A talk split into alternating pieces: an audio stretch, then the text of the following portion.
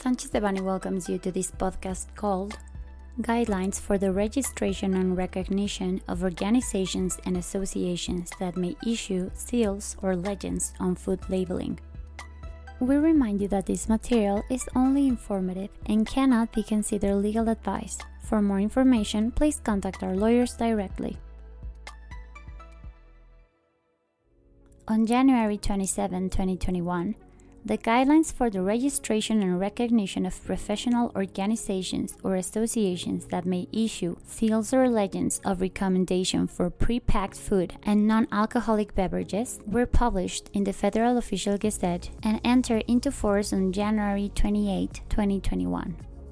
The guidelines establish the requirements and procedure for the registration and recognition of organizations or associations that may issue seals or legends of recommendation in accordance with the modification to Mexican Official Standard NOM 051 SCFI SSA1 2010 General Labeling Specifications for Prepacked Foods and Non Alcoholic Beverages, Commercial and Health Information.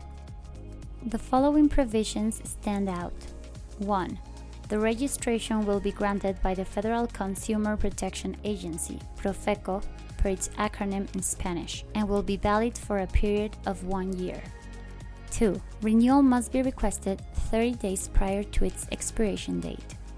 3 studies, certifications, acknowledgments, and authorizations that accredit the professional prestige and academic quality of the organization or association must be provided with the application.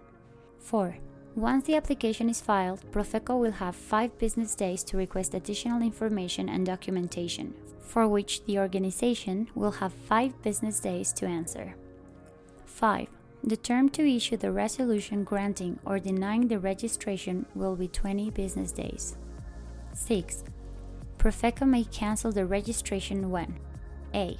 The professional organization or association requests such cancellation. B. The professional organization or association does not submit the renewal application within the terms established in the guidelines.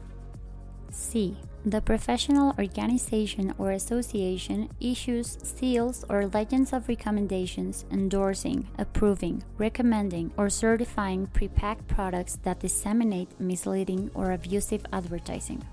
In the case of paragraphs B and C, Profeco will notify the organization or association and will grant 10 business days for it to state its case and offer evidence. If Profeco cancels the registration in such cases, the organization or association will only be able to request a new registration three years after the cancellation. 7. The organization or professional association may challenge Profeco's resolution by means of an appeal before Profeco, which must resolve it within a maximum period of 30 days.